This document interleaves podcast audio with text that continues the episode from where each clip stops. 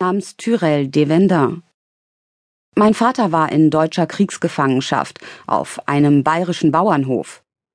Zu Weihnachten bekamen die Bauersleute die Nachricht vom Tod ihres Sohns, gefallen an der Ostfront.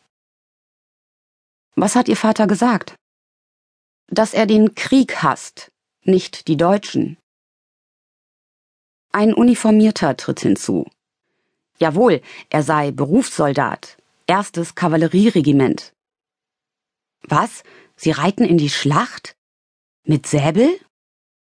Kavallerie bedeute Panzer, erklärt der junge Mann. Er hoffe, das heutige Geschichtsbewusstsein und die europäische Gemeinschaft machten Krieg unmöglich. Allerdings gebe es in jeder Generation eine gewisse Neugier, eine Sehnsucht nach Kampf. Ist Verdins Kriegsgedenken patriotisch? Früher. Jetzt gilt es allen, die hier gekämpft haben. Natürlich. Die westdeutsch-französische Versöhnung, Charles de Gaulle und Konrad Adenauer in der Reims Kathedrale, der Händedruck von Helmut Kohl und François Mitterrand über den Gräbern von Verdun. All das ist Nachkrieg. Rekonvaleszenz. Die Vorgeschichte bleibt so konträr wie Angriff und Verteidigung. An Verdins Promenade schreit Rodins Riesenplastik La Défense. Auch das Gefallenenmal auf der Place de la Nation ist eine Trutzburg der Defensive. In einer Mauerbresche wachen Brust an Brust Kämpfer der fünf Heeresgattungen.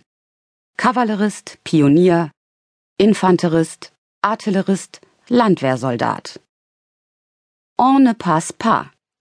Keiner kommt durch. Nun nahen Grauköpfe in Uniform. Sie präsentieren Fahnen, sie legen Blumen nieder. Sie sind nachgeborene Veteranen vom Bund Queue de Verdun. Sie hüten ein unsterbliches Erbe und halten die Toten am Leben. Lanzare Ponticelli, Frankreichs letzter Frontsoldat aus dem Ersten Weltkrieg, starb 2008 im Gnadenalter von 110 Jahren.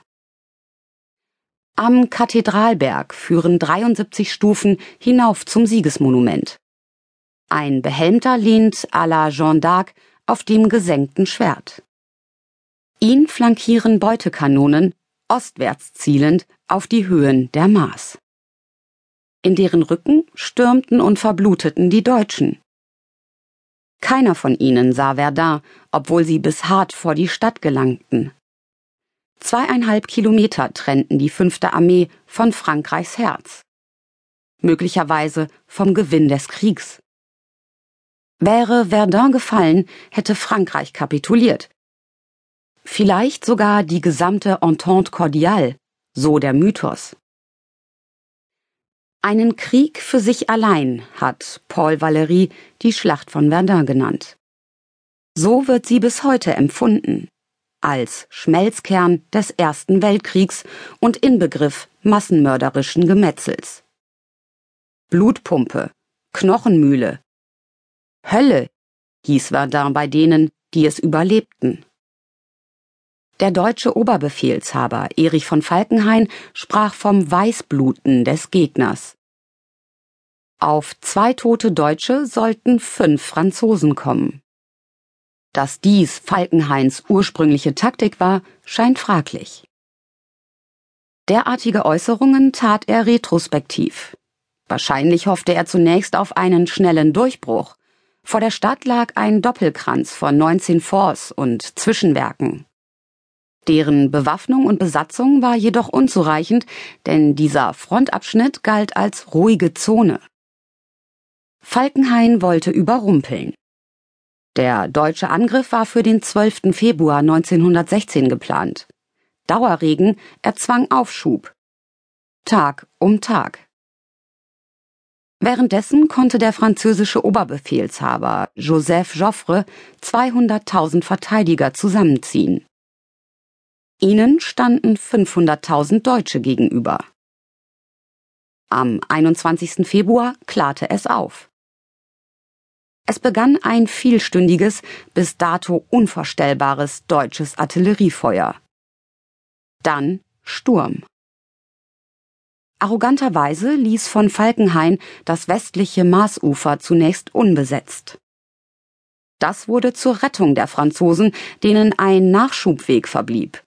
Die Departementstraße von Bar-le-Duc. Alle 14 Sekunden passierte ein Lastwagen diese heutige Voie Sacrée, den heiligen Weg. Allmählich wurden die Franzosen an Menschen und Material ebenbürtig. Und es zeigte sich, dass Joffre das französische Symbol Verdun bis zum letzten verteidigen wird.